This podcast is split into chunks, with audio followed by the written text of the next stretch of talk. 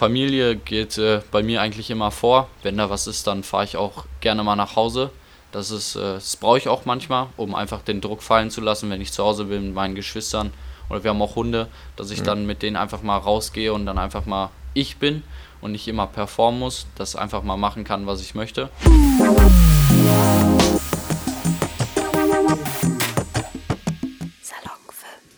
Hallo und herzlich willkommen zu diesem Podcast. Ich bin Magnus, ähm, ich bin Reporter bei Salon 5 und äh, ich bin hier heute mit Jonas und Chelsea von der Jugendnationalmannschaft äh, im Kanufahren.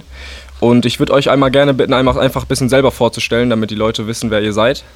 Ja, schönen guten Tag, ich bin Jonas Borkowski. Ich bin 18 Jahre alt und äh, seit, diesem Teil, äh, seit diesem Jahr Teil der Junioren-Nationalmannschaft und äh, ja, werde in zwei Wochen meinen zweiten internationalen Wettkampf bestreben.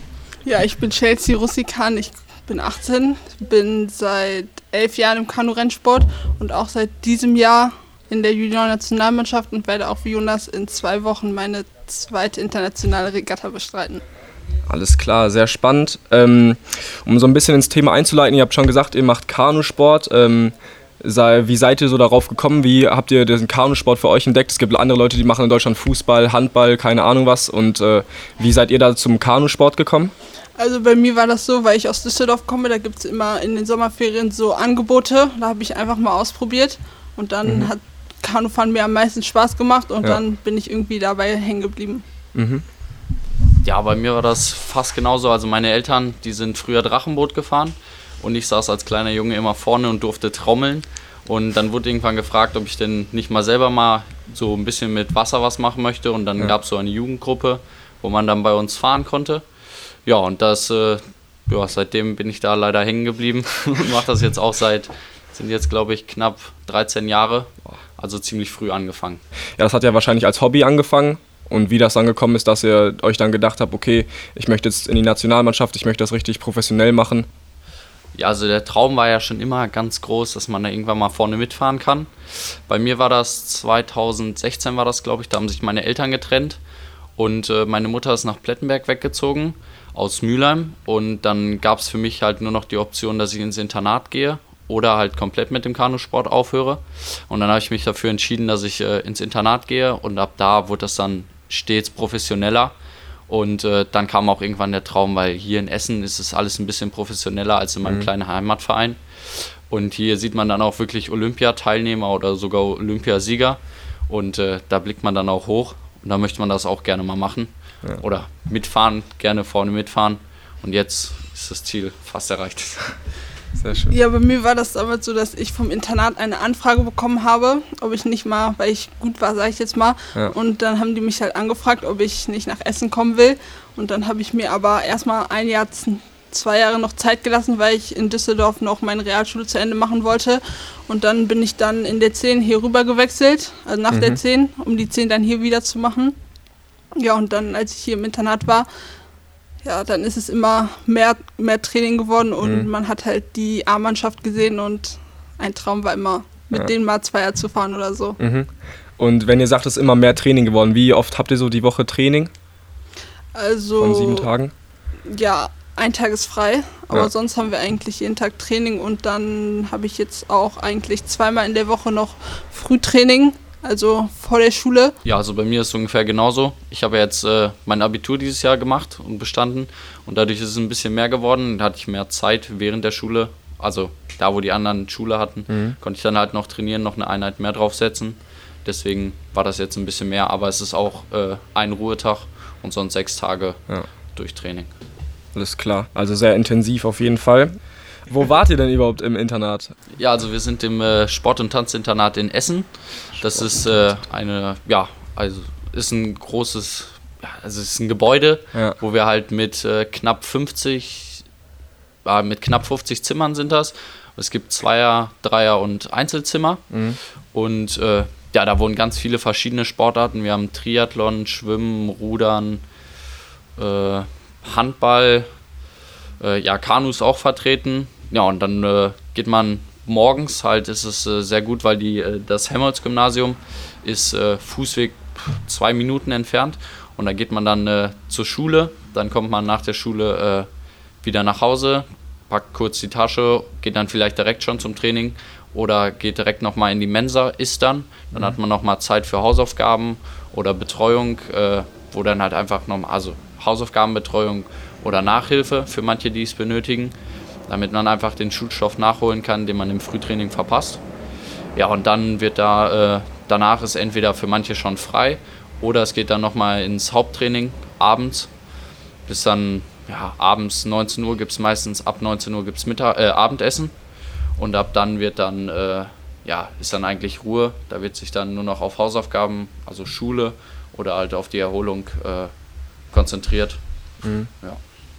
Und du bist auch im selben Internat wie er? Ja, ich bin okay. im gleichen Internat. Und das ist hier in Essen, habe ich richtig verstanden. Ja, Alles klar. Mit dem Fahrrad 15 Minuten, wenn man schnell fährt. Ja, okay. Alles klar. Ähm, kommen wir jetzt zum Thema Leistungsdruck. Ähm, ich wollte euch mal fragen, ob ihr grundsätzlich äh, so eine Art Leistungsdruck spürt, ob ihr das merkt, dass ihr Druck habt äh, zu performen, sage ich mal. Ja, also bei mir ist es auf jeden Fall sehr groß. Ich habe da auch äh, ziemlich Angst vor. Also der Druck ist für mich gar nichts. Vor den Rennen ist das richtig schlimm.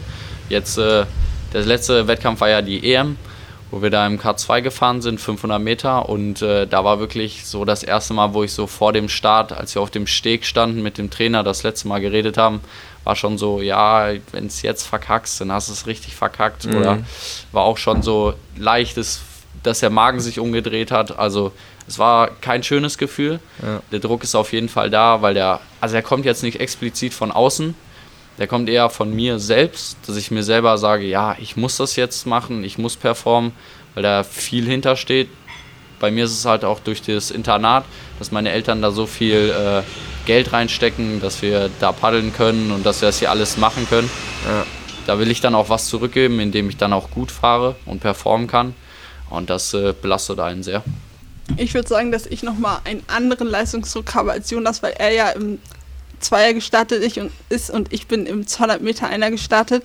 Und bei mir war das auch ziemlich schlimm. Ich konnte, ich bin den ganzen Tag, weil ich erst spät abends dran war, ja. den ganzen Tag da rumgelaufen, war ein ja. bisschen durcheinander. Ja, und dann, als es dann immer näher kam, dann war, wurde es immer schlimmer. Ich musste mhm. ein bisschen oft auf Toilette gehen, ja. weil das nicht so einfach war. Ja, aber dann, als ich dann am Steg war, und dann musste ich erstmal mich ein bisschen runterkommen. Und als ich dann aber am Start war dann und dann der Startschuh runtergegangen bin, dann war der Druck ein bisschen weg ja. und ich war im Fokus drin und dann ist gut gelaufen. Sehr gut. Ähm, du hast gerade gesagt, Jonas war im Zweier und du im Einer. Heißt das, dass ihr, du warst zu zweit im Boot und du alleine? Ja. Okay, alles klar.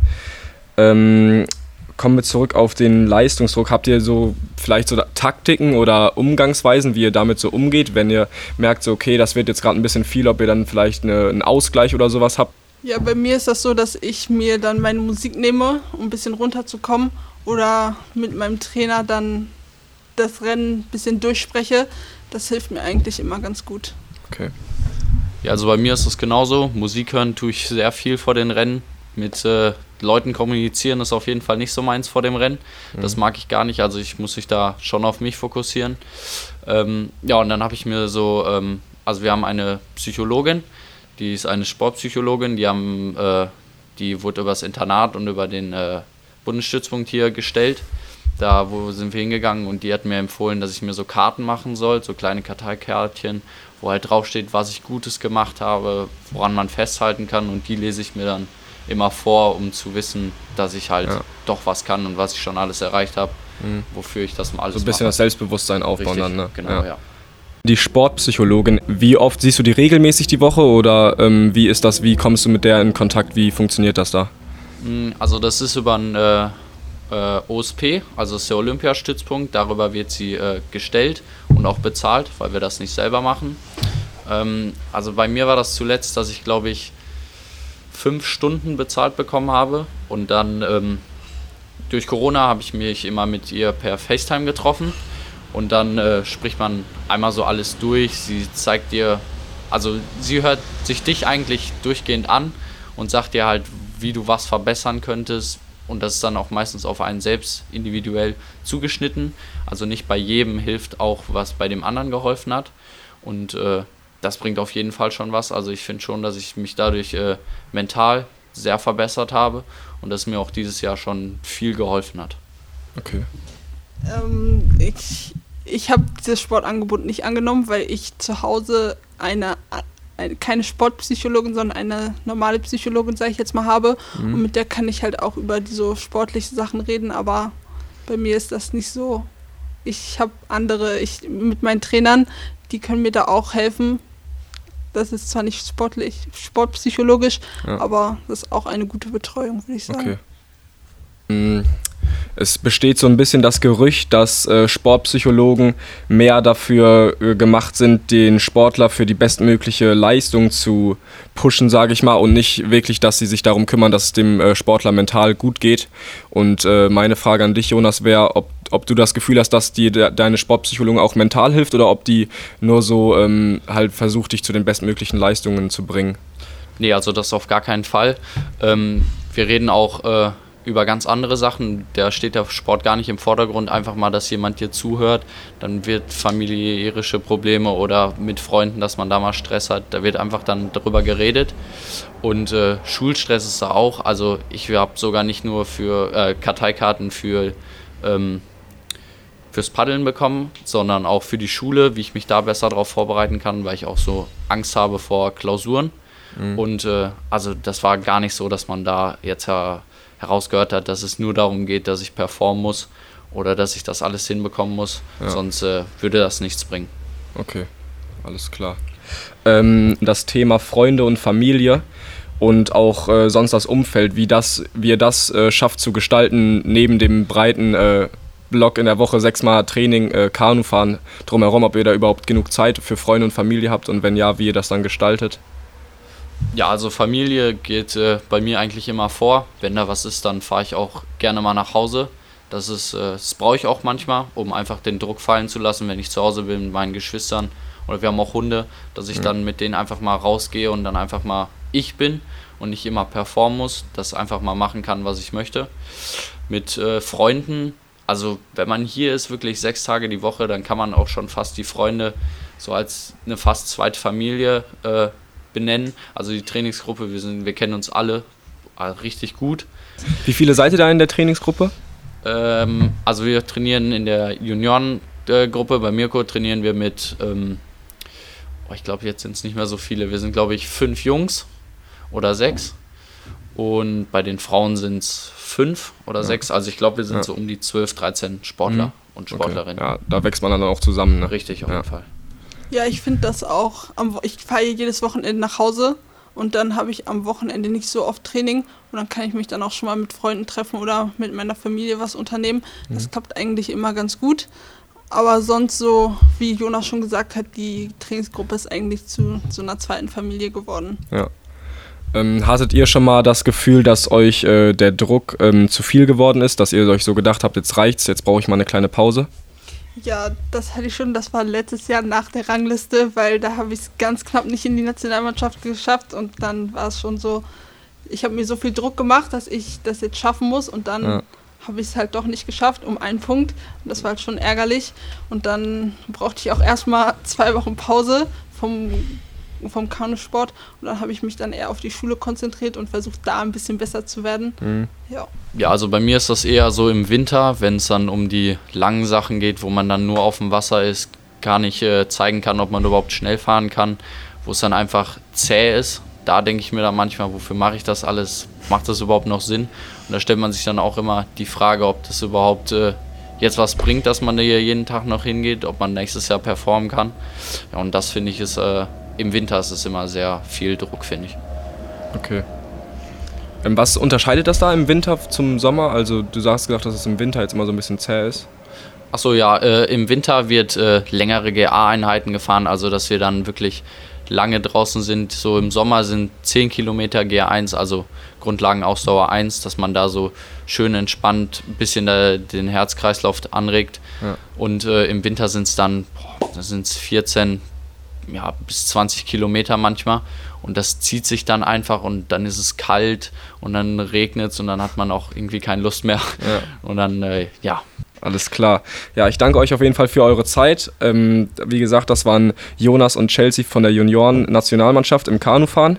Wie man gehört hat, ähm, haben auch sie äh, gewissen Leistungsdruck, aber haben beide verschiedene Taktiken damit umzugehen und zum Beispiel bei Jonas Seite hat auch eine Sportpsychologin, die ihm da hilft. Und in dem Sinne wäre es das auch schon mit diesem Interview. Dankeschön, tschüss. Danke, tschüss.